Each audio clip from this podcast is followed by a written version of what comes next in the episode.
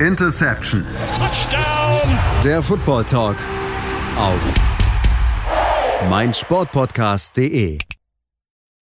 Interception der Football Talk auf meinsportpodcast.de. Ja, die Woche 8 in der NFL ist vorbei. Und darüber müssen wir natürlich sprechen. Das tun wir in dieser Woche natürlich auch wie gehabt. Und zwar dieses Mal mit Florian Schmidt, Kevin Wischüs und Patrick Rebin. Ja, Woche 8, wie gesagt, ist vorbei. Es gab wieder einige wirklich interessante Spiele, die da so abgelaufen sind am Sonntag. Und äh, das erste Spiel, über das wir heute sprechen wollen, Schrägstrich sprechen müssen, ist das Spiel der Titans gegen die Bengals. Das ist 20 zu 31 ausgegangen und ähm, ja, die Titans machen oder haben im Grunde genommen da weitergemacht, wo sie zuletzt aufgehört haben. Ja, die zweite Niederlage in Folge letzte Woche gegen die mittlerweile immer noch ungeschlagenen Pittsburgh Steelers jetzt gegen die 2, 5 und 1 Bengals. Die fünf Siege davor, die waren tatsächlich auch nur gegen ein Team mit Winning Record, nämlich die Buffalo Bills und äh, insgesamt vier Teams mit Losing Record. Florian, hat es sich da vielleicht so ein bisschen ausgezaubert bei den Tennessee Titans? Ja, die Titans haben äh, Teil 1 des großen Favoritensterbens an diesem Wochenende hingelegt. Ähm, Ausgezaubert möchte ich noch nicht sagen. Ähm, offensiv ist das vielleicht nicht mehr ganz so stark wie in den ersten Wochen der Saison. Tennel hat so einen, so einen kleinen Durchhänger aktuell, aber es ist halt immer noch eine ziemlich gute Offense, ähm, die gegen die Bengals ähm, mal wieder Probleme beim Kicking hatte. Aber das ganz, ganz große Problem der Titans ähm, ist ganz klar die Defense. Ähm, man hat gegen eine Bengals Offensive Line gespielt, wo vier Starter gefehlt haben ähm, und hat es sage und schreibe geschafft, 0-6 zu fabrizieren. Obwohl die Bengals selbst mit den Startern in den bisherigen Spielen 28 6 also im Schnitt vier pro Spiel, kassiert haben. Ähm, das ist schon eine Kunst, äh, so dermaßen ineffizient im Pass Rush zu sein. Äh, das Ganze setzt sich dann in der Pass Coverage nahtlos fort. Ähm, mal wieder wurde man vom gegnerischen Quarterback ähm, nach allen Regeln der Kunst seziert. Ja, es war einfach mal wieder äh, zum Vergessen. Die Third Down Defense hat ihren Ruf als schlechteste der Liga ähm, mal wieder alle Ehre gemacht. Ja, so geht's nicht weiter bei den Titans. Äh, Kevin, wie geht's denn weiter bei den Titans? Ich meine, Flo hat jetzt gerade eben schon gesagt, so geht's nicht weiter. Aber was müssen denn die Titans machen, um wieder besser zu werden, um eben vor allem solche Spiele wie das jetzt vergangene Spiel dann gewinnen zu können? Weil wenn wir uns mal äh, so ein bisschen den Schedule der Titans angucken, dann wird das nicht gerade leichter. Ja? Nächste Woche geht's gegen die Bears, dann die Colts, dann die Ravens, dann wieder die Colts, dann die Browns. Dann kommt wieder ein bisschen Entspannung mit den Jaguars, vielleicht ein bisschen Entspannung mit den Lions dann die Packers wieder schwer und dann wieder Entspannung mit den Texans. Also wirklich arg viel leichter wird es tatsächlich nicht. Ja, wie Florian schon richtig gesagt hat, das große Problem der Titans ist einfach die Defense. Und genau da muss, äh, muss halt angesetzt werden, wenn du die Titans bist. Denn die Offense, du hast Derrick Henry, das Model of Consistency, wie man so schön sagt. Ryan Tannehill, auch wenn er aktuell Probleme hat und struggelt, wird, wird sich sicherlich fangen. Nur wenn du die Tennessee Titans bist, musst du dich darauf einstellen, dass du Shootouts, Shootouts in der Regel nicht gewinnst. Gerade wenn es dann gegen die Teams geht, die du jetzt gerade genannt hast, oder auch Richtung Playoffs, dann wird es tendenziell schwierig, wenn eine Defense einerseits nicht zum Quarterback kommt, gerade gegen so eine Defense wie die Bang gegen so eine Offensive Line wie die Bengals. Ähm, und du andererseits in der Pass Coverage einfach auch so anfällig bist, bis hin zur Secondary, da gewinnst du viel, irgendwann die Spiele nicht mehr, gerade Richtung Steelers, äh, Ravens, selbst die Colts, das sind dann eben Teams, gegen, mit denen sich die Titans messen, an denen sich die Titans messen müssen, messen lassen müssen. Und da wird es einfach schwierig dann, gerade wie ich schon sagte, hinsichtlich der Playoffs, was das Ziel der Titans ist und was auch absolut noch realisierbar ist. Ja, Flo, du hast gerade eben jetzt hier einen äh, Namen in die Runde geworfen. Desmond King, Cornerback haben die Titans jetzt vor ja, ungefähr sechs Stunden, das ist zumindest die letzte Meldung oder die erste Meldung, die ich hier sehe, äh, an die Titans äh, abgegeben, die Chargers. Ja, kann der ein bisschen Erleuchtung bringen in der Defensive. Ja, er wird die Probleme nicht im Alleingang lösen, aber dennoch halte ich das für einen sehr, sehr guten Trade. Desmond King war 2018 der beste Slot-Cornerback der Liga. 2019 war ein bisschen schwächer. Ähm, in diesem Jahr spielt er aber wieder auf einem grundsoliden Niveau und ist einer der besten Slot-Corner. Man hat ihn für einen ja, fast schon lächerlichen Sechs-Runden-Pick ähm, von den Chargers loseisen können.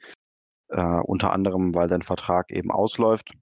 Ähm, sollte man sich dann äh, nach der Saison entscheiden, dass man äh, ihn nicht weiter verpflichten möchte, würde, könnte man diesen Sechs-Runden-Pick sehr wahrscheinlich wieder über einen Compensatory-Pick äh, reinholen. Das heißt, im Prinzip hat man fast nichts dafür ausgegeben, äh, dass man jetzt ein sofortiges Upgrade ähm, im Slot bekommt. Dann ist da ja auch noch äh, Dory Jackson, der früher oder später, hoffentlich eher früher, äh, von IR zurückkehren wird, sodass man dann hoffentlich in Woche 10 gegen die Colts mit Butler, King und Adoree Jackson in der Secondary wird starten können. Ähm, es dürfte ein massives Upgrade über solche Pfeifen wie Jonathan Joseph, äh, Ty Smith, äh, Kareem Orr und wie sie alle heißen, äh, darstellen. Ähm, das heißt, da ist so ein bisschen äh, ja, personell Licht am Ende des Tunnels. Das Ganze hilft aber dennoch nicht darüber hinweg, dass äh, auch vom Playcalling her das Ganze irgendwie ja nicht wirklich überzeugend wirkt. Ähm, man wirkt relativ unkreativ in dem, was man defensiv callt. Und äh, das Ganze, denke ich, muss sich Mike Vrabel auch ankreiden lassen. Er hat ja vor der Saison die Play-Calling-Duties äh, in der Defense übernommen, hat darauf verzichtet, einen Defense-Coordinator äh, zu benennen. Hat auch nach diesem Spiel nochmal betont, ausdrücklich betont, dass das kein Problem sei, dass es keinen Defense-Coordinator im eigentlichen Sinne gäbe. Ich bin gespannt, ähm, ob wir in drei Wochen immer noch der Meinung sind, dass das kein Problem ist. Und auf welcher Position siehst du die größten Probleme in der Defensive? Also wenn du jetzt, äh, sagen wir mal, eine Person, eine Position rauspicken könntest, die, sagen wir mal, komplett ausgetauscht wird oder zumindest grundlegend verändert wird, welche Position wäre das? Für mich ist es ganz klar die, die Secondary. Ähm, also da, wo man jetzt auch mit Desmond King schon anfängt, ähm, irgendwas zu tun, dann sollte, wie gesagt, Dory Jackson bald zurückkommen. Das dürfte ähm, schon mal die Probleme ein bisschen lindern. Den Pass Rush halte ich an und für sich für talentiert, wenn ich mir die Spieler angucke. Aber wie gesagt, irgendwie funktionieren sie als Mannschaft äh, nicht gut. Und das ist, wie gesagt, etwas, was ich dem Defense äh, Coordinator bzw. Mike Vrabel in dem Fall ankreide. Alles klar, dann schauen wir doch mal auf den äh, Gegner der Titans ein bisschen näher, die Cincinnati Bengals. Ja, ähm, wie ich schon gesagt habe, 2-5-1 momentan. Joe Burrow macht eigentlich gar keine so schlechte Figur, Kevin, oder? Auf jeden Fall. Also man muss ja sowieso sagen, die Cincinnati Bengals waren auch schon vor diesem Spiel besser, als ihr einzelner Sieg es hat vermuten lassen. Sie waren eine High-Scoring Offense, die quasi durch die Bank weg, alle Spiele, die wir bisher gesehen haben. Ähm, Joe Burrow sah gut aus, sah auch in dem Spiel wieder gut aus, hat das gemacht, was er machen musste. Die Kritik an seinem Armtalent und seine Fähigkeit, den Deep Ball akkurat zu werfen. Ich weiß nicht, wie lange er äh, der Kritik ausgesetzt sein wird, aber das ist auch was, was er ähm, nicht unbedingt adressieren muss, denn wir haben in dem Spiel jetzt gesehen, wenn er entweder zum einen Zeit hat in der Pocket, ähm, bringt er den Ball mit enorm großer und hoher ähm, Passgenauigkeit an den Mann. Und selbst wenn er, nicht, wenn er die Zeit nicht hat, ist er mobil genug, um eben Plays mit den Füßen zu verlängern. Und er hat auch einfach ein sehr gutes Gespür dafür, wann er in die Pocket steppen muss und wann er rausrollen muss. Ich finde, das zeigt sich, das hat sich am College schon gezeigt bei LSU und jetzt sehen wir es in der NFL auch. Und das ist was, was andere Quarterbacks, ob ähnlich erfahren, unerfahrener oder genauso erfahren eben nicht haben.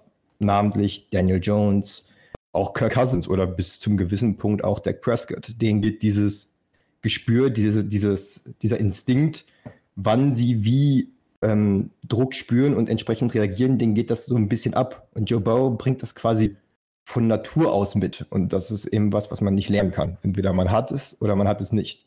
Und ja, bei den Bengals, es war die gewohnt ähm, passlastige Offensive, mit Ausnahme dieses einen Spielzugs im letzten, ähm, letzten Viertel, der halt sehr viel Zeit von der Uhr genommen hat.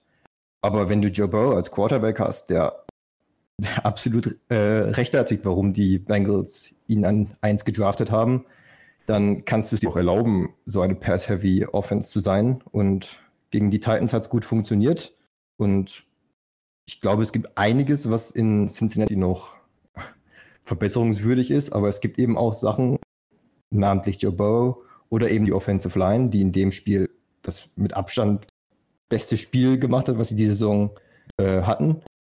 Hast du auch einiges, worauf du aufbauen kannst. Und ich glaube, das ist was, worüber sich Bengals-Fans sehr freuen können. Ja, Joe Burrow, äh, 67% Passing äh, Completion, äh, äh, Completion Percentage, sorry.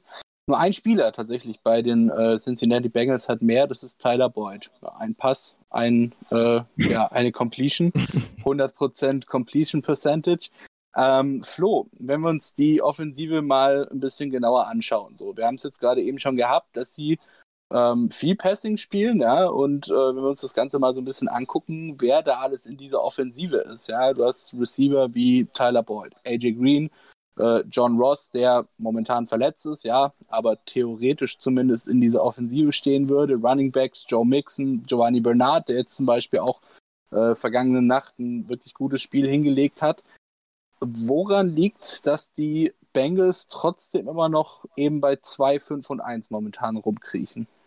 Ja, zunächst mal vielleicht noch ein kleiner Hot Take, nicht so hot Hot Take. Ähm, für mich ist Joe Burrow aktuell der beste QB in der AFC North.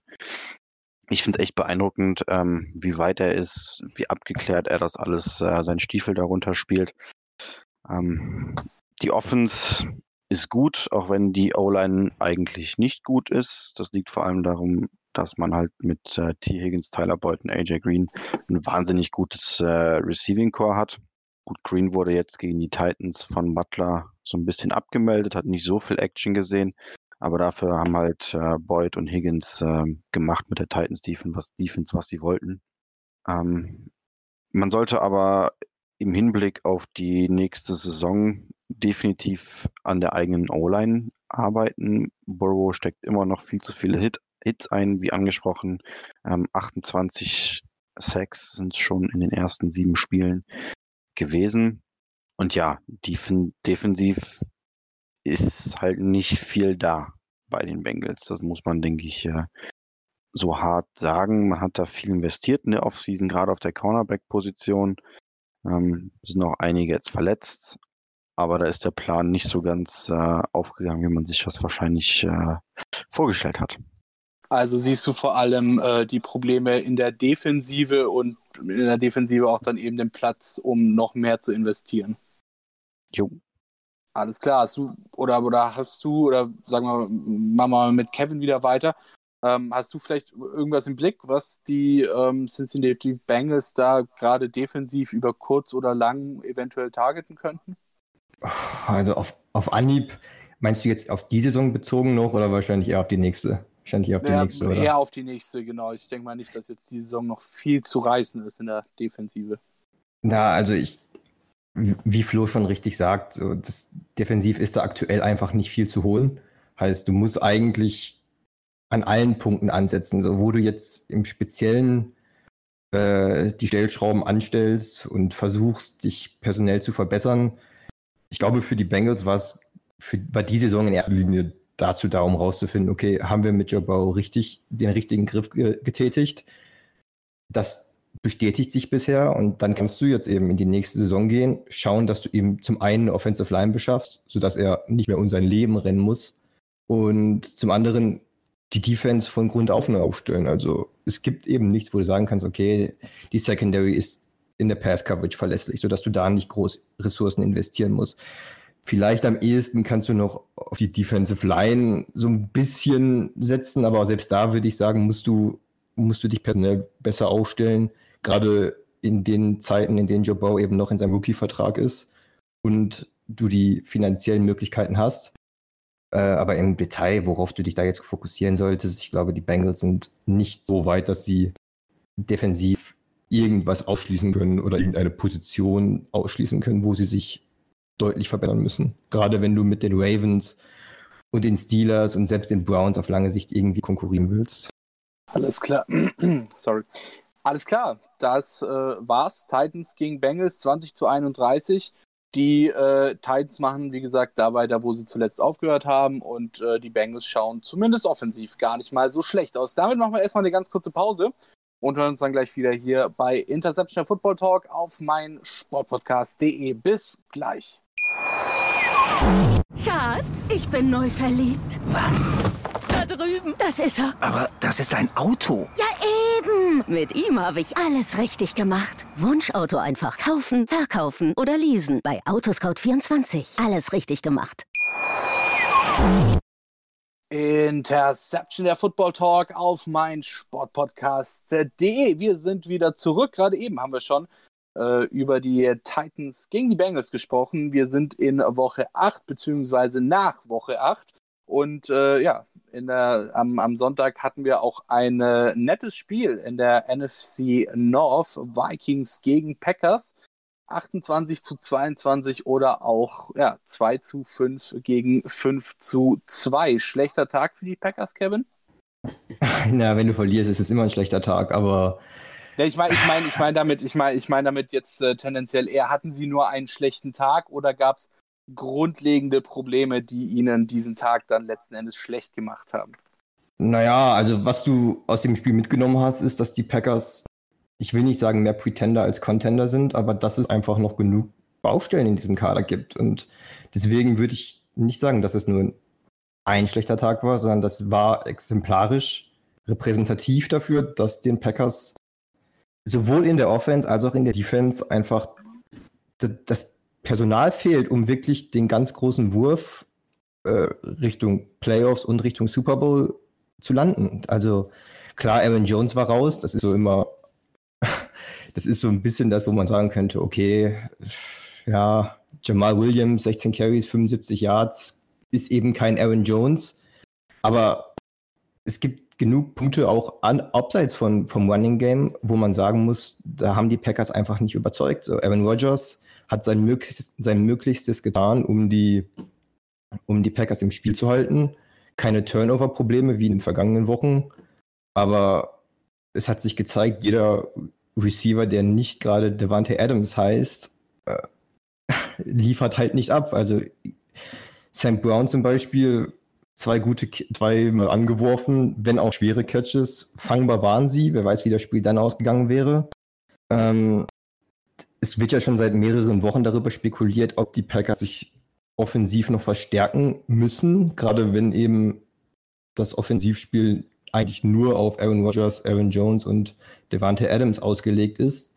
Und wenn man dann noch berücksichtigt, wer 2021 als Free Agents wird. Also das ist zum einen Aaron Jones, das ist Bakhtiari, der Left Tackle, Lindsley, der Center, Kevin King, Lazar, äh, Tight Robert Tonyan. Also da wird auch, der Kader wird teuer. Heißt, wenn du jetzt im, in den nächsten, was sind es, 24 Stunden, vielleicht ein bisschen mehr, äh, bis, zum, bis zur Trade Deadline, also zu dem Zeitpunkt, wo wir es aufnehmen, dann musst du eigentlich konstatieren, dass du offensiv noch einiges machen musst. Und defensiv, ja, hat sich auch gezeigt, dass die Linebacker und der Pass einfach nicht funktioniert haben. Was ich sehr bemerkenswert fand, ist die Tatsache, dass es stark daran erinnert hat, was die Niners letzte Saison im AFC, im NFC Championship Game gegen, den, gegen die Packers gemacht haben. Und da haben die Packers ähnlich schlecht ausgesehen wie jetzt gegen die Vikings die Vikings sind sicherlich nicht das Team, das die Niners letzte Saison waren, aber wenn selbst besagte Vikings es schaffen, die Packers das Leben so schwer zu machen, dann weißt du in Green Bay eigentlich, dass du noch nicht mit, äh, mit Teams wie den Seahawks oder anderen NFC-Teams, beispielsweise auch die, die Buccaneers oder die Saints, dass du einfach noch nicht auf dem Level bist und dass du an beiden Enden des Feldes eigentlich noch was machen musst. Gut, also wir haben um jetzt die, das 5 und 2 von den Packers, ich will es nicht runterreden, das ist nicht schlecht, so ist das nicht. Aber um das mal ein bisschen zu relativieren, sage ich mal, die Packers haben bisher ebenfalls, ja, gut gegen die Vikings, Lions, äh, Saints, Falcons, äh, Buccaneers, da war dann eben die Niederlage, Texans und äh, die Vikings, da war dann die zweite Niederlage gespielt. Ähm, ich meine, dass sie offensive Probleme haben, das war schon länger bekannt. Ich meine, wir haben noch alle die große Storyline äh, im Kopf. Aaron Rodgers wünschte sich zum Draft äh, ja, äh, einen neuen Wide Receiver und bekam einen äh, Second String Quarterback, äh, der ihm da gefährlich über die Schulter lugt. Ähm, ja, ich, ich will jetzt nicht schon wieder damit anfangen, aber wenn wir uns das Ganze mal so angucken, ich meine, äh, Kevin, du hast gerade eben schon gesagt, dass die Packers eben offensiv wirklich gar nicht mal so stark aufgestellt sind. Da war unter Adams äh, ist da der einzige Receiver, der wirklich raussticht. Ähm, meint ihr, dass das eventuell auch ein Grund sein könnte für Aaron Rodgers zu sagen, hey, wenn sich die Möglichkeit bietet, könnte ich es vielleicht doch nochmal woanders probieren, Florian? Boah, keine Ahnung, ob äh, Aaron Rodgers jetzt da unbedingt einen Trade äh, forcieren wird.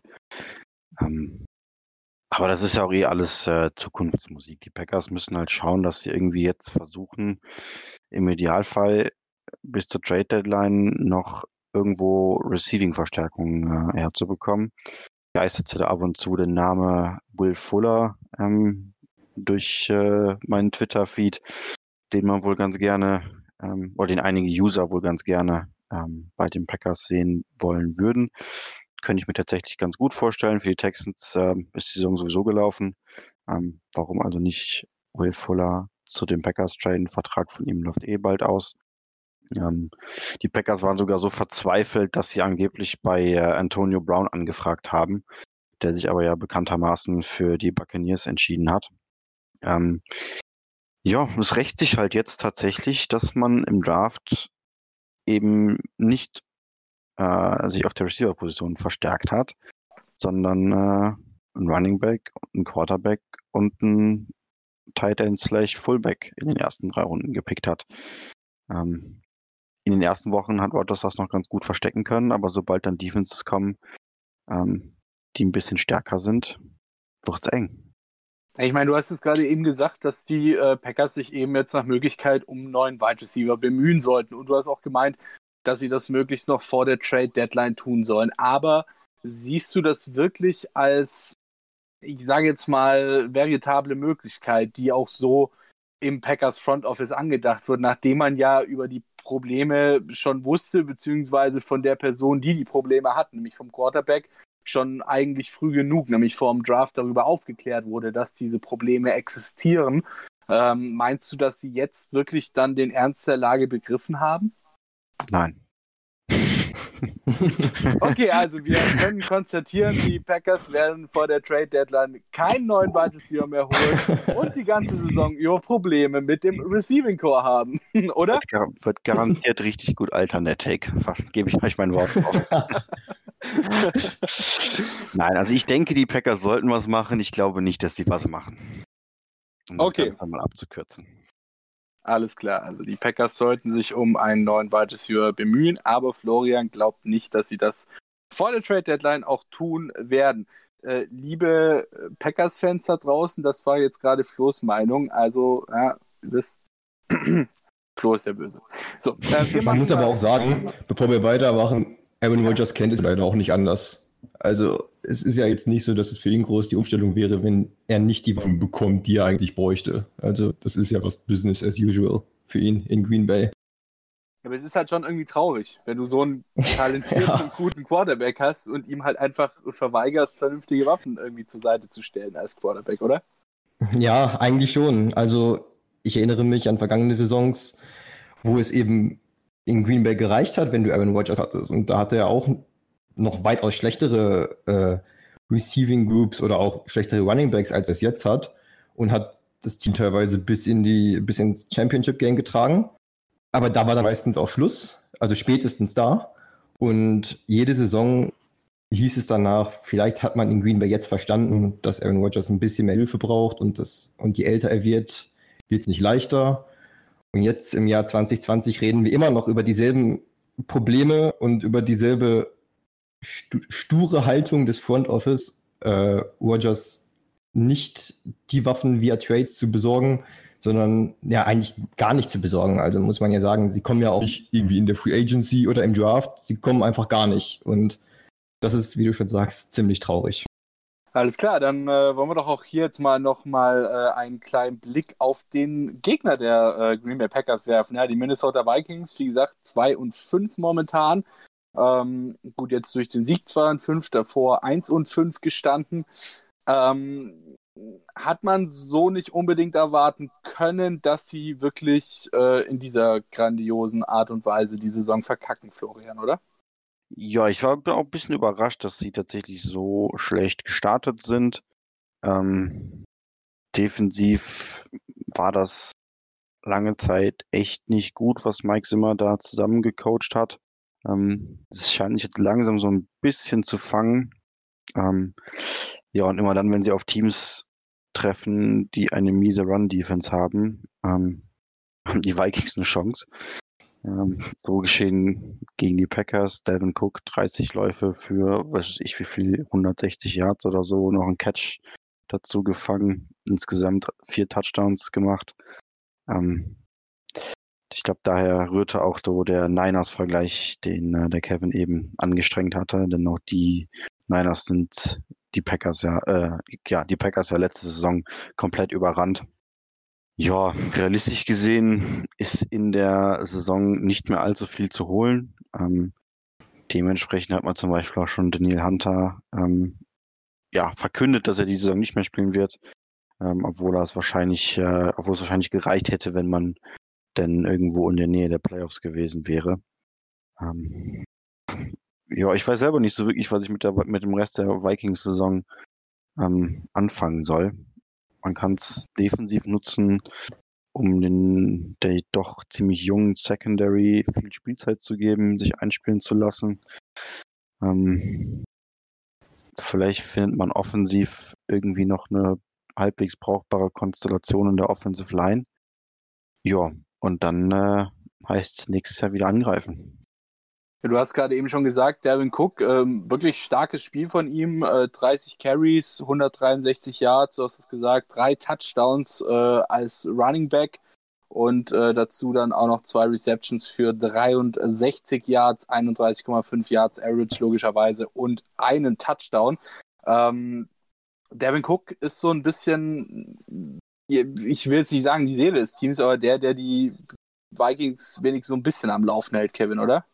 Ja, auf jeden Fall. Also das, äh, das Rezept für den Erfolg war in dem Spiel eindeutig Dervin Cook und die Tatsache, dass man eben Kirk Cousins den Ball so gut es geht, äh, hat äh, zu Cook geben lassen können. Also Cousins 11 von 14.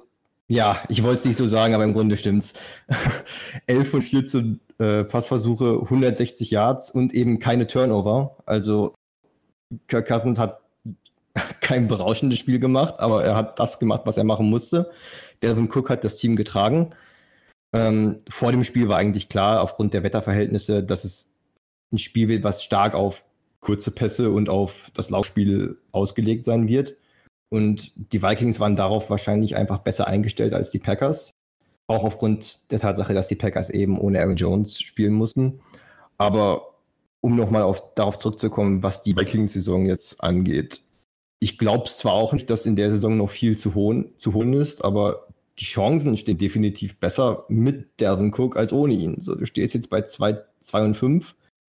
Klar, die Packers sind immer noch weit weg in der Division, aber wenn du, wenn du ihn an irgendwie darauf aufbauen kannst, auf das, was du in dem Spiel jetzt gegen die Packers gemacht hast, dich auf das Laufspiel verlässt und Delvin Cook gibt dir vielleicht nicht in jedem Spiel vier Touchdowns und über 160 Yards Rushing, aber irgendwas, was es dir ermöglicht, nicht zu einer Pass-Heavy Offense zu werden und dann mit mehreren Turnovern von Kirk Cousins zu leben, dann würde ich nicht sagen, dass die Saison schon komplett äh, verloren ist. Also dann kann man sowohl schauen, was man für die nächste Saison hat, aber vielleicht auch ja, vielleicht noch Richtung Playoff schielen. Ich will jetzt Vikings-Fans keine Hoffnung machen bei 2 und 5.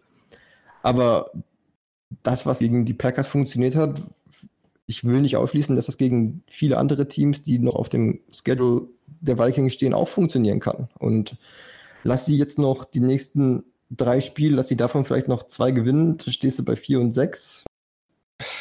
Also wegschmeißen oder verloren ist die Saison meiner Meinung nach noch nicht. Also gerade mit Derwin Cook eben, wenn der die Production beibehalten kann, dann ist noch einiges drin, glaube ich. Ich habe halt so ein bisschen Angst, dass man äh, die falschen Lehren aus diesem Spiel zieht. Ähm, denn es wird nicht mehr viele Teams geben, die eine derart desaströse Run-Defense ähm, mitbringen, die die Vikings spielen. Die Vikings sind eh schon eines der konservativsten äh, Teams der Liga, was äh, Pässe auf First und Second Down angeht und so. Ähm, was halt auch so ein Punkt ist, wo sie sich oft selber limitieren, weil wenn das Running Game dann halt mal nicht so gut funktioniert gegen eine gute Run D, ähm, dann bist du halt schnell bei Dritter und Lang und dann kommst du halt mit Kirk Cousins äh, in die Probleme. Ähm, deswegen, um, ich finde es halt unrealistisch zu erwarten, dass Delvin Cook eine derartige äh, Leistung auch nur im Ansatz irgendwie aufrechterhalten kann mit so vielen ähm, ja, Punkten, Touchdowns, ähm, guten Läufen auf First Down. Ähm, ich habe halt so ein bisschen Sorge oder, oder, erwarte eigentlich fast schon, dass man aus diesem Spiel die falschen Schlüsse ziehen wird. Ähm, und noch mehr, als man es ohnehin schon getan hat, auf äh, Delvin Cook setzen wird um mal ganz kurz einen kleinen Äpfel- und Birnen-Vergleich zu bringen, aber das Ganze mal so ein bisschen gegenüberzustellen. Wir haben gerade vorhin über Joe Burrow geredet, den Rookie-Quarterback von den Cincinnati Bengals. Ähm, der, ich habe es nicht mehr ganz genau im Kopf, aber es waren so ungefähr 2257 Yards, die er bisher gemacht hat in dieser Saison. Kirk Cousins seit 2012 in der Liga steht jetzt bei 1635. Ähm, ist vielleicht äh, in Minnesota so ein bisschen Zeit für einen neuen Quarterback oder liegt es eher an den Receivern, die halt einfach auch nicht so krass vorhanden sind? Also, um das mal zu benennen, Adam Thielen, klar, äh, aber hinter Adam Thielen kommt eigentlich auch nicht mehr allzu viel Kevin, oder? Also, ich glaube, das Problem ist so ein bisschen beides. Also, du hast mit Stefan Dix natürlich deinen Number One Receiver abgegeben und vor der Saison war so ein bisschen die Sorge der Vikings, dass du klar, Jefferson sieht relativ gut aus.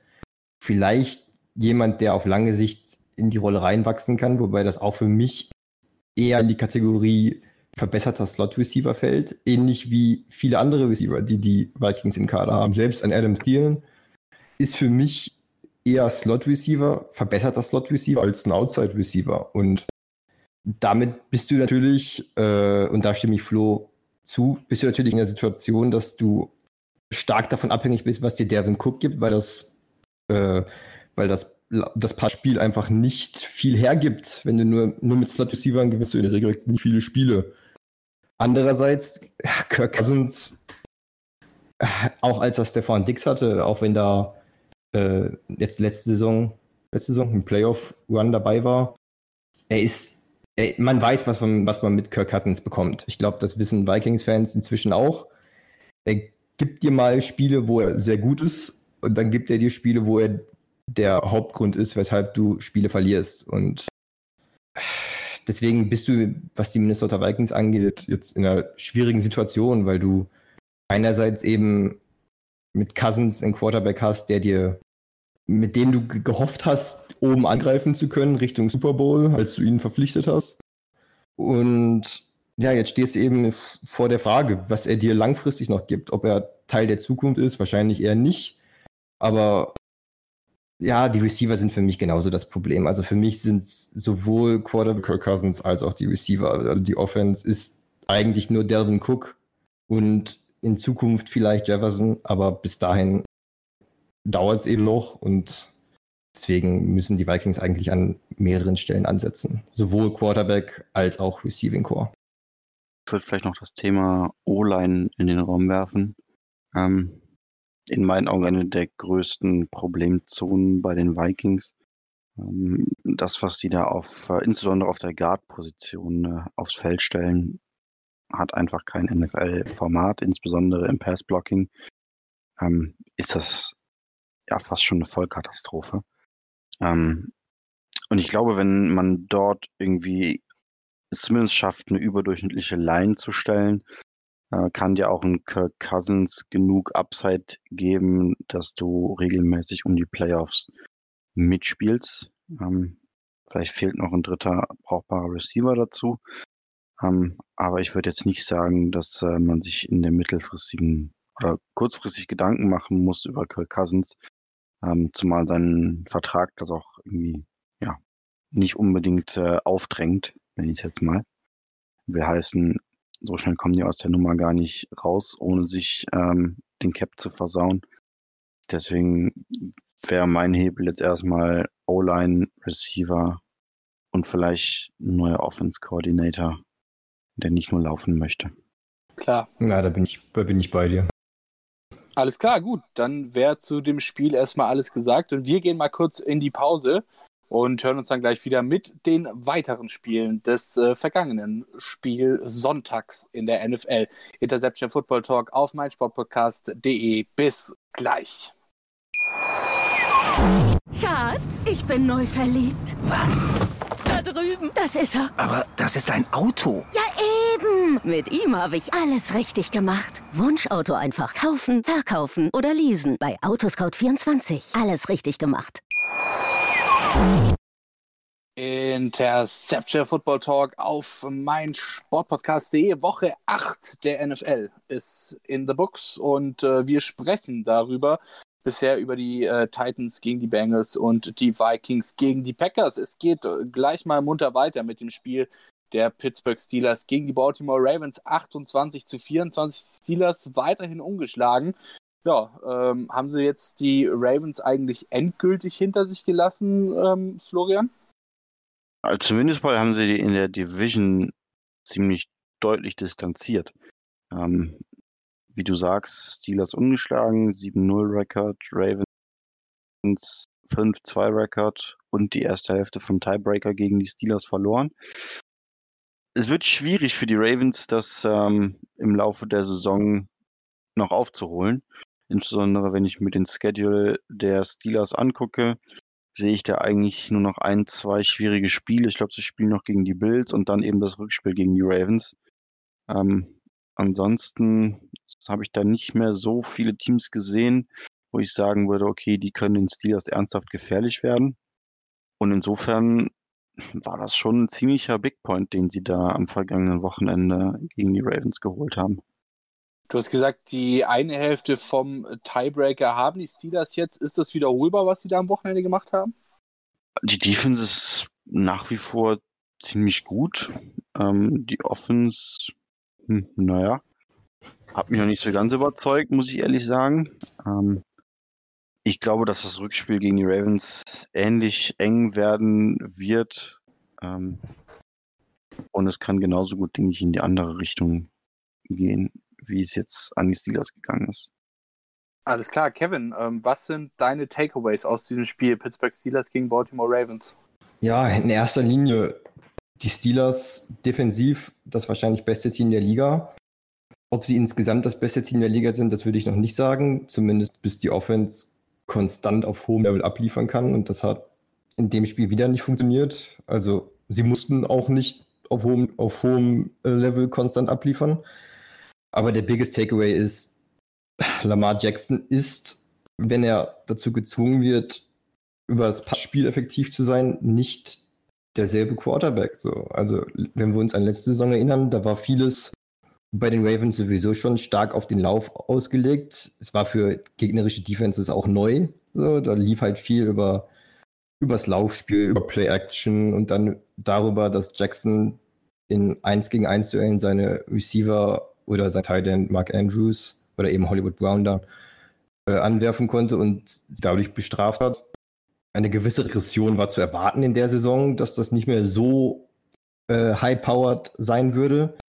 Aber ich glaube nicht, dass irgendjemand erwartet hat, dass Lamar Jackson dann im Passspiel immer noch so, so lethargisch und einfach so unproduktiv ist. Also vier Turnover wieder. Letztes Jahr gegen die Steelers waren es drei. Also für mich ist der biggest takeaway eindeutig, dass die Ravens schauen müssen, wie sie dann wieder hin, im Hinblick auf die Playoffs mit Lamar Jackson effektiv gegen Teams gewinnen können, oder effektiv spielen können gegen Teams wie eben Pittsburgh oder auch Kansas City, wo es dann wahrscheinlich so sein wird, dass äh, die Stärke der Ravens, die offensichtliche Stärke im Aufspiel, nicht funktionieren wird. So. Und letztes Jahr waren es die Titans, die den Ravens den Wind aus den Segeln genommen haben. Und jetzt wird es eben an Lamar Jackson und an, ähm, an den Ravens liegen, rauszufinden, wie man es schafft, dass man nicht wieder so ausrechenbar ist, wie es in der vergangenen Saison der Fall war. Ansonsten droht ein ähnliches Schicksal. Du hast ja gerade eben schon angesprochen, ähm, beim Pass läuft es nicht ganz so gut bei Lamar Jackson, um das mal äh, vorsichtig zu formulieren, um das Ganze mal in Zahlen zu bringen. Ähm, Baltimore Rushing, J.K. Dobbins 113 Yards, Gus Edwards 87 Yards und äh, der dritte komische Quarterback da, äh, äh, Running Back da, Lamar Jackson 65 äh, Yards im Rushing. Ähm, das gegengesetzt äh, das Receiving, ja, da war der Einzige, der wirklich rausgestochen hat, Willie Snead mit 106 Yards. Ähm, dass Lamar Jackson 208 Yards geworfen hat, ähm, ja, tut dann halt auch sein eigenes dazu und äh, zeichnet dann doch ein relativ deutliches Bild. Ähm, denn nach Willie Snead kam dann noch Devin Duvernay mit äh, 39 und ab dann wurde es immer noch weniger. Ähm, wenn wir uns aber mal so ein bisschen das Team der Baltimore Ravens angucken, so richtig krasse Wide Receiver haben sie halt auch nicht am Start, Kevin, oder? Ja, das ist eben auch ein Problem. Klar, du hast Hollywood Brown und dann kommt wahrscheinlich schon Willie Snead. So, Devin Duvernay gibt dir auch gelegentlich ein bisschen Production, aber es würde Lamar Jackson sicherlich auch helfen, wenn er mehr Waffen hätte, die leichter Separation kreieren und ihn dadurch einfachere äh, Anspielstationen ermöglichen. Und ja, wenn du die Ravens bist, solltest du von deinem Franchise Quarterback eigentlich erwarten, dass er trotzdem mit den Waffen, die er hat, effektiver sein kann, als es Lamar Jackson in der Saison oder jetzt gerade gegen die Steelers ist. Aber klar, ich bin bei dir. Also der Receiver Core ist nicht der beste. Nach Hollywood Brown fällt es eben schon stark ab. Und die vergangene Saison hat schon gezeigt, dass die Ravens in erster Linie auf ihre Titans setzen. So mit Mark Andrews eben, der für Lamar Jackson letzte Saison und auch bis zu gewissen Teilen diese Saison Anspielstation Nummer 1 ist. Einfach auch, weil er primär kurze Routen läuft oder vielleicht über die Play-Action leichter eingebunden werden kann. Aber wenn du dann versuchst oder wenn das Ziel der Ravens dann sein soll, auch im Passing-Game ernst genommen zu werden, sage ich fast schon, dann musst du schauen, dass du da langfristig Lamar auch mehr Waffen gibst. So. Denn wenn es nicht, wenn er eben nicht der Quarterback sein kann, der die Receiver frei wirft, sage ich mal, oder es schafft, selbst Receiver, die nicht frei sind, äh, so anzuwerfen, dass sie den Ball nahezu fangen müssen, dann musst du als Front Office der Ravens schauen, dass du ihm bessere Spieler gibst. Wie auch immer. Flo, ähm, waren das zwei Teams, die, sag ich mal, mit den ähnlichen Problemen zu kämpfen haben? Weil wenn wir uns nämlich die andere Seite angucken, die Pittsburgh Steelers, Ben Rufflesberger, 182 Passing Yards nur, ähm, da schaut es auf Wide Receiver auch ein bisschen dünn aus. Juju Smith-Schuster 67 Yards, Eric Ebron 48, Chase Claypool 42 und äh, ja, ab da kam dann auch nicht mehr viel. Ich würde aber behaupten, dass das nicht am Talent der Receiver liegt. Ähm, Claypool hat uns diese Saison schon bewiesen, dass er ähm, ein richtig, richtig belebendes Element für diese Offense sein kann.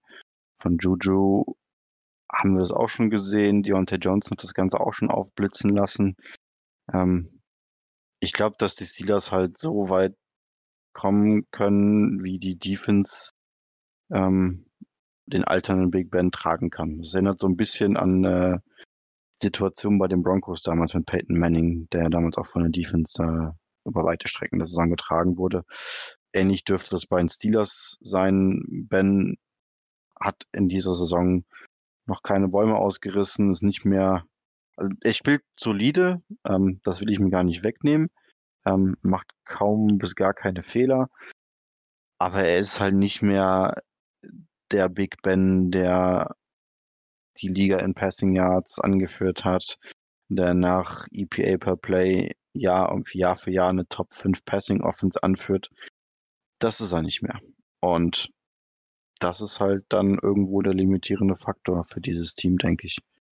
Du hast gesagt, das ist er nicht mehr. Ähm, ist das jetzt, sag ich mal, ein genereller Zustand oder liegt es vielleicht auch noch ein bisschen an der Verletzung von letzter Saison, dass er, nachdem er ja quasi komplette Saison raus war, noch nicht ganz wieder zurück im Groove ist äh, und einfach noch ein bisschen Zeit braucht und dann, sag ich mal, vielleicht gegen Ende der Saison Richtung Playoffs gedacht, weil ich meine, die Steelers dürften als relativ sicherer Playoff-Kandidat feststehen. Äh, nachdem du jetzt eben nach acht Spielen äh, weiterhin ungeschlagen bist oder nach acht Spieltagen weiterhin ungeschlagen bist. Ähm, oder sollten sich die, die Steelers da vielleicht langfristig auch mal ein bisschen mehr umgucken? Also ich möchte nicht ausschließen, dass Ben gegen Ende der Saison irgendwie wieder in seinen Groove kommt und stärker spielt, als es jetzt tut. Ähm, wir wissen ja, dass er das äh, theoretisch kann, weil wir es schon gesehen haben. Aber ob das jetzt passieren wird, keine Ahnung. Da können wir aktuell nur drüber spekulieren. Ähm, Alles klar. Ja, sie werden in die Playoffs kommen. Das ist, denke ich, relativ sicher. Wie gesagt, ein relativ einfaches Schedule ähm, über den Rest der Saison. Und dann schauen wir mal, was passiert, wenn eine Offense kommt, wie die der Chiefs, ähm, die sie in einen Shootout zwingt. Alles klar. Äh, spekulieren wollen wir natürlich nicht. Wir halten uns lieber an Fakten. Und ähm, die Fakten wurden auch im ja, nächsten Spiel geschaffen. Zwar knappe Fakten, aber immerhin Fakten. Ja. Chargers gegen Broncos 30 zu 31. Justin Herbert gegen Drew Lock 2 und 5 gegen 3 und 4. Am Ende dann die Entscheidung mit einem Punkt. Kevin, ähm, war das knapp gut oder knapp schlechtes Spiel? Meinst du jetzt grundsätzlich allgemein oder meinst du aus Sicht der Chargers oder aus Sicht der Broncos? Das Nö, grundsätzlich allgemein für den ähm, Football interessierten Zuschauer, die, zu, die Football interessierte Zuschauerin. Naja, wenn du so ein knappes Spiel hast, was bis zur letzten Sekunde spannend ist, glaube ich schon, dass du ein, von einem guten Spiel sprechen kannst. Wenn wir dann auf die einzelnen Teams eingehen, um jetzt vielleicht mal mit den Chargers anzufangen. Erstes Team, das äh, in vier aufeinanderfolgenden Spielen einen Vorsprung von 16 oder mehr Punkten verspielt. Da musst du dich natürlich jetzt fragen, wie kann das schon wieder passiert sein? Justin Herbert sah gut aus, auch wenn ich ihn nicht ganz aus der aus der, von Kritik befreien kann, warum die Chargers dieses Spiel verloren haben. Aber um, deine, um auf deine Frage zurückzukommen, grundsätzlich starkes Spiel. Ich fand es unterhaltend. Sicherlich gab es ähm, grundsätzliche Fragezeichen, warum das Spiel überhaupt nochmal spannend wurde.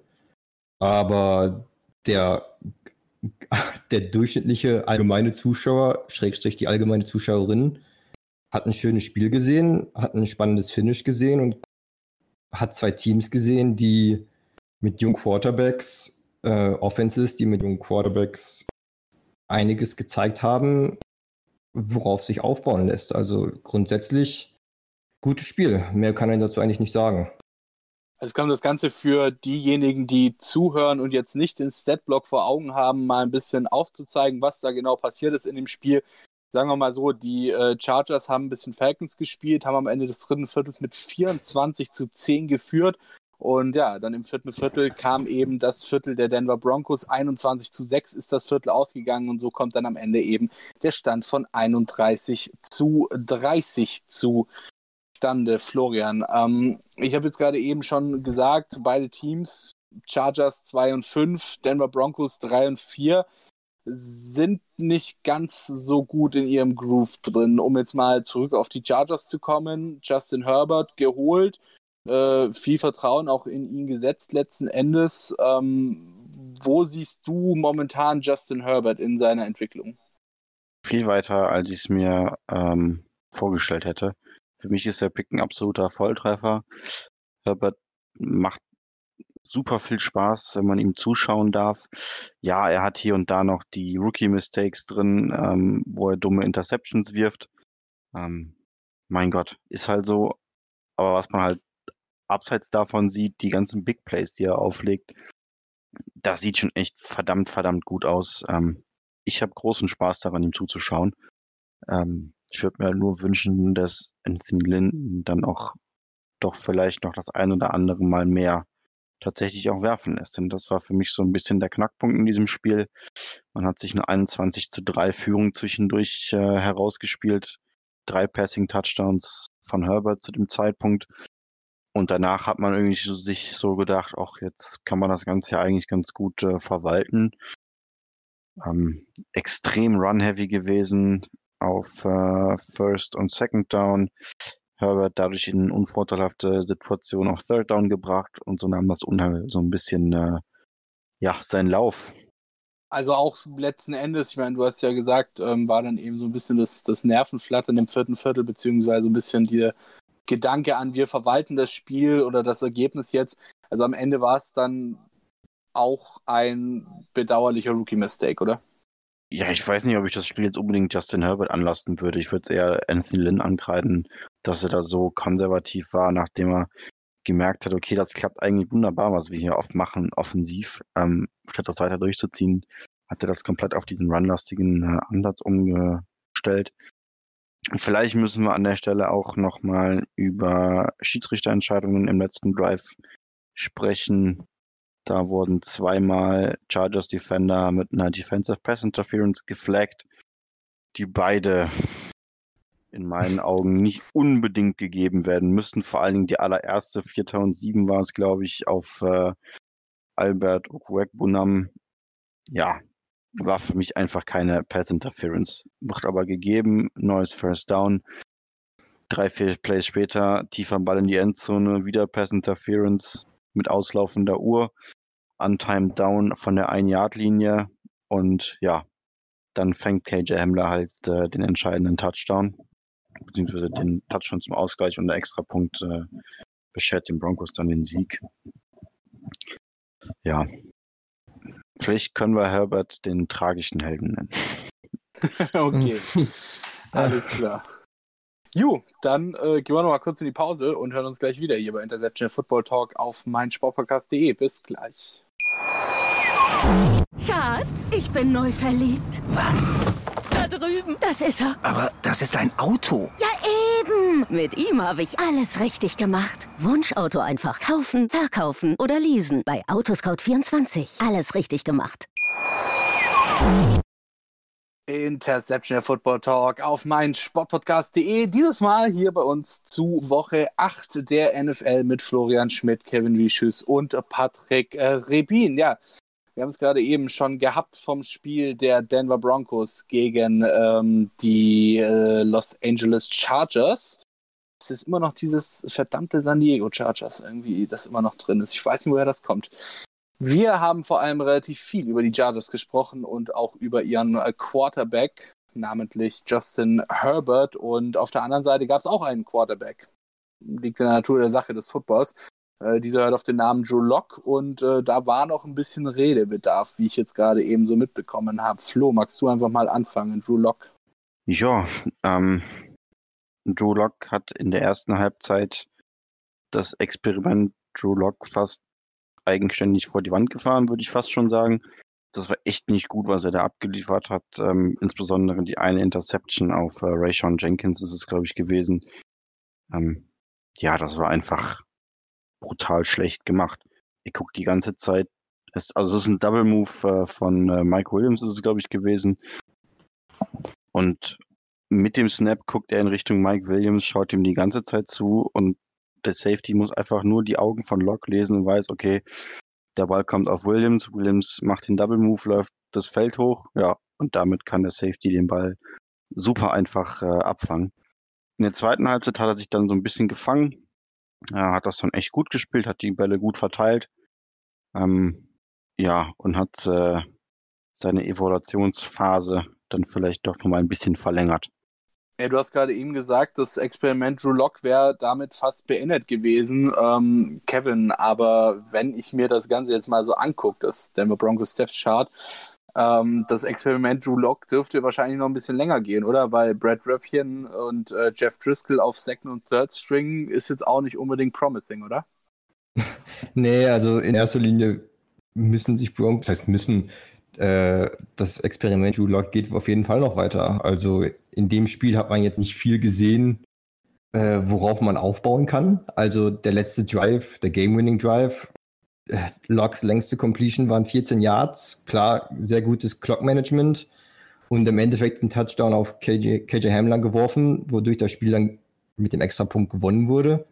Aber wir haben es ja vor, dem, vor der Pause schon angesprochen, oder Flo hat es angesprochen, streicht man diese zweifelhaften Schiedsrichterentscheidungen mit der Pass Interference oder dem Pass Interference eher, geht das Spiel anders aus. So. Die Flaggen muss man nicht werfen und dann reden wir nicht darüber, dass Drew Lock die Denver Broncos äh, am Ende des Spiels äh, das Feld runtergeführt hat und zu einem Sieg geführt hat, sondern reden wir darüber, dass er eine schlechte erste Halbzeit gespielt hat, eine bessere zweite Halbzeit, was kaum möglich war, die erste Halbzeit zu unterbieten und dass die Broncos unterm Strich trotzdem das Spiel verloren haben. Insofern, das Experiment geht weiter, aber auch, wie du schon sagst, aufgrund von Mangel an Alternativen. Alles klar. Dann würde ich sagen, war es das jetzt aber wirklich mit den Chargers und den äh, Broncos und wir schauen uns das letzte Spiel an, das wir uns rausgesucht haben. Das war das Spiel der ja, anderen aus LA, der LA Rams gegen die äh, Miami Dolphins. 17 zu 28 ist ausgegangen für die Dolphins und wir haben jetzt heute schon ganz viel über Rookie, äh, Rookie Quarterbacks gesprochen. Ähm, in dem Spiel war auch ein Rookie-Quarterback am Start, 17 zu 28 äh, am Ende ausgegangen und das Starterdebüt für Tua, äh, Tua Tagovailoa, nach dem, ja, nennen wir es mal, unglücklichen Benchen beziehungsweise äh, der unglücklichen Kommunikation äh, von Ryan äh, oder beziehungsweise mit Ryan Fitzpatrick. Ja, am Anfang war es noch ein bisschen holprig und wie hat er sich dann geschlagen, Flo?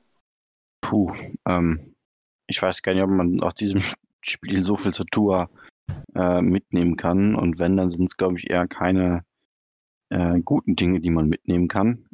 Äh, er hat, glaube ich, insgesamt lag er bei irgendwie knapp unter drei Yards pro Dropback, was absolut un unterirdisch ist. Ähm, ich habe heute auf Twitter ein Set gelesen. Ich glaube, das ist erst das dritte Mal seit 2006, dass äh, ein Team gewinnt und dessen Quarterback unter drei Yards pro Attempt wirft. Ähm, wenn man auf PFF-Grades schaut, ist das äh, das schlechteste Rookie-Debüt eines Top 10 Picks seit 2016. Ähm, das Beste hat witzigerweise Josh Rosen. Ähm, am Ende sind es irgendwie knapp unter 100 Passing Yards, ein Touchdown. Ähm, die Dolphins wissen wahrscheinlich selber nicht so ganz, wie sie dieses Spiel gewonnen haben. Ähm, es gab einen Fumble Return Touchdown, einen Punt Return Touchdown und dann nochmal ein Fumble Return bis an die Ein-Yard-Linie, wo man die Offense quasi nur noch reinfallen musste. Äh, ja. Ja, du hast gesagt, also äh, erster Touchdown direkt, äh, ja, direkt am Ende des ersten Quarters quasi. Der Devonte Parker, drei Yard Pass von Tour, also jetzt auch nicht unbedingt die krasse Distanz, die du als Quarterback eventuell mal zu überbrücken hast. Dann äh, Touchdown Nummer 2, Andrew Van Ginkel, 78 Yard Fumble Return. Dritter Touchdown, Jakeem Grant, 88 Yard Punt Return. Und äh, dann eben am Ende, du hast es gesagt, äh, der Touchdown von Miles Gaskin über ein Yard. Ähm, aber es hat am Ende gereicht, muss man dazu sagen. Ähm, sollten die Dolphins vielleicht doch eher wieder auf Fitzpatrick umstellen, Kevin? Ich würde nicht sagen, dass das jetzt nötig ist. Also, weil Flo gerade anspricht, dass die Dolphins selber oder angesprochen hat, dass die Dolphins wahrscheinlich selber nicht wissen, wie sie dieses Spiel gewonnen haben. Ich würde sagen, die Defense war es in erster Linie. Klar, du hast auch die Special Teams, die gut abgeliefert haben. Aber wenn du, wenn man sich anschaut, dass die Offense der Dolphins quasi nicht existent war, also ein paar Statistiken, die Rams 31 First Downs, die Dolphins 8, die Rams 131 Yards Rushing, die Dolphins 55. Äh, Passing Yards 355 zu eben 93. Also in erster Linie war es die Defense, die die Dolphins getragen hat. Und das, ob da jetzt eine Tour Tagovailoa, dessen Evaluation in dem Spiel ja einfach nicht funktioniert hat, muss man ja einfach sagen. Also das Spiel hat uns nicht wirklich gezeigt, was Tour leisten kann so, weil er nicht viel leisten musste. Also die Defense der Dolphins hat den Sieg quasi gebracht. Ähm, insofern, ob du da jetzt Tour oder Fitzpatrick an der Center hast oder in der Shotgun, das ändert eigentlich nicht viel, weil das Team kann sich auf die Defense verlassen, konnte es gegen die Niners, gegen die Jets und jetzt gegen die Rams. Ähm, er hat im Schnitt gegen diese Teams 11,3 Punkte zugelassen, was gut gegen die Jets. Hm. Aber was trotzdem sehr stark ist, insofern sehe ich nicht, dass man jetzt unbedingt wieder um, umstellen sollte auf Fitzpatrick. Klar sein, dass man ihn überhaupt gebencht hat, war sehr bitter. Aber wenn du die Miami Dolphins bist, tust du gut daran, in der nächsten Woche dann einfach zu schauen, was hast du denn wirklich an Tour? Denn irgendwann wird ein Spiel kommen, wahrscheinlich schon nächste Woche, wo die Defense nicht und das Special Team nicht dafür sorgt, dass du das Spiel quasi gewinnst, ohne offensiv existent zu sein. Und da wird sich dann zeigen, ob die Dolphins mit Tour richtig gelegen haben oder eben nicht, gerade mit Hinblick auf den Draft dann. Gut, wobei ich meine, wie gesagt, also 93 äh, Yards sind jetzt nicht das Gelbe vom Ei und wie du auch schon gesagt hast, ähm, sie können sich halt auch nicht jedes Spiel letzten Endes dann auf die Defense beziehungsweise die Special Teams verlassen. Ähm, und die Miami Dolphins haben ja auch was vor in dieser Saison. Also ich meine, stehen jetzt bei 4 und 3, sieht jetzt nicht unbedingt danach aus, dass sie wieder äh, Tanking vor dann eben Justin Fields oder Konsorten äh, betreiben würden. Ähm, ich bin mir da tatsächlich noch ein bisschen unschlüssig äh, mit Tua, muss ich ehrlicherweise sagen. Ich meine, ja klar, er musste jetzt in dem Spiel nicht viel leisten, äh, aber er hat eben auch nicht viel geleistet und ich glaube, es hätte ihm auch keiner übel genommen, wenn er was geleistet hätte, Flo, oder? Nee, es hätte ihm niemand übel genommen, wenn er was geleistet hätte, aber es ist doch vollkommen weltfremd jetzt davon, oder jetzt überhaupt daran zu denken, ihn wieder zu benchen ähm, und Fitzpatrick wieder starten zu lassen. Das, Co das Coaching-Staff hat jetzt einmal die Entscheidung getroffen, das ist jetzt Tuas Team. Ähm, und wenn er sich nicht verletzt, dann wird er die Saison auf jeden Fall zu Ende spielen. Ähm, die Dolphins wollen wissen, was sie an Tour haben. Ähm, und es gibt, gut, man kann jetzt irgendwie überlegen, ob man unbedingt auf Teufel komm raus dieses Jahr in die Playoffs kommen muss. Ähm, dann ist wahrscheinlich Fitzpatrick eher dein Mann. Aber wenn du dir selber eingestehst und realistisch genug bist und sagst, okay, für den Super Bowl reicht es wahrscheinlich sowieso nicht dieses Jahr, lass uns doch lieber rausfinden, was wir an Tour haben, dann ist das, denke ich, ein legitimer Ansatz. Ähm, den wird man jetzt verfolgen. Ähm, bin eher gespannt, ob wir vielleicht Fitzpatrick noch bei einem neuen Team sehen. Meinst du, dass das eine, ich sage jetzt mal, mögliche und auch eher wahrscheinliche Option ist für Fitzpatrick? Wahrscheinlich weiß ich nicht, aber ich könnte mir zum Beispiel vorstellen, dass ein Team wie die Cowboys einen Verzweiflungsmove machen könnten und irgendwie einen Late-Round-Pick für Fitzpatrick traden. Cowboys haben nichts mehr zu verlieren. Dolphins, weiß ich nicht, also kann sein, dass die natürlich gerne als Mentor behalten wollen. Ich weiß nicht, ähm, dafür sind wir, glaube ich, zu weit weg, um zu beurteilen, wie wichtig Fitzpatrick für Tour jetzt noch ist. Keine Ahnung. Ähm, aber wenn die Dolphins da entscheiden sollten, nee, so wichtig ist er jetzt auch nicht. Warum denn nicht? Alles klar. Ähm, Kevin, dann nochmal zurück zu dir. Ich meine, wir haben es jetzt ja schon herausgefunden, dass eben bei den Dolphins hauptsächlich auch die Defense war, die das Spiel gemacht hat. Lag es an der guten Defense oder an der schlechten Rams-Offense, dass sie der Defense das ermöglicht hat, das Spiel zu machen? Ich meine, Jared Goff, zwei Interceptions ist jetzt gar nicht mal so schlecht eigentlich. Ja, also was ich ganz interessant finde, ist Brian Flores, also der Head Coach der Miami Dolphins, war 2018 noch Defensive Coordinator bei den New England Patriots. Jede New England Patriots, die die Los Angeles Rams damals im Super Bowl bei drei Punkten gehalten haben. Also was es jetzt letztlich war, ich würde sagen, auch wenn das jetzt die konservative Antwort ist, wieder, es war ein bisschen von beiden. Also Jared Goff war am Ende mit 355 Yards, liest sich nicht schlecht, sind dabei in erster Linie empty Stats. So, wenn man sich anschaut, drei Punkte haben die Rams im zweiten Viertel erzielt, keinen einzigen im dritten. Grundsätzlich sind die Rams in der Saison wahrscheinlich auch nicht so gut, wie sie, wie sie sein sollten oder wie wir dachten, dass sie sein würden. Also zumindest ich, ich will jetzt nicht für uns alle sprechen, aber ich hatte eigentlich relativ hohe Erwartungen an die Rams. Ähm, die Statistik, bzw. ihre Bilanz, ja, du hast die NFC East gesw geswappt. Gut, das ist jetzt keine große Kunst. Äh, der einzige Sieg gegen ein Team mit, mit einer positiven Bilanz war gegen die Bears. Das ist jetzt auch ist ein Team, was eine ganz gute Defense hat, aber sicherlich auch nicht so gut, wie man dachte. Also, ich würde sagen, die Defense der Dolphins ist halt schon stark. So, gerade auch gegen die Niners hat sich das gezeigt. Aber die Rams waren auch unfassbar schwach offensiv. Also, du hast eigentlich gut angefangen, hast relativ früh da gescored. Aber im Endeffekt hast du auch einfach zu viele, zu viele Fehler gemacht und dann auch im Special Teams dann die, Ram, äh, die Dolphins zurück ins Spiel kommen lassen. Und nach der Bye Week jetzt, gut, da kommen die Seahawks oder, oder geht's gegen die Seahawks? Die Seahawks kommen und dann gegen Tampa Bay. Also sind auch nicht gerade Spiele, wo du mal eben so gewinnst, schon gar nicht, wenn du so auftrittst. Ähm, ja, die Rams müssen sich was einfallen lassen. Ich, Jared Goff hat das vielleicht schlechteste Spiel vielleicht seiner Karriere auf jeden Fall in der Saison gemacht.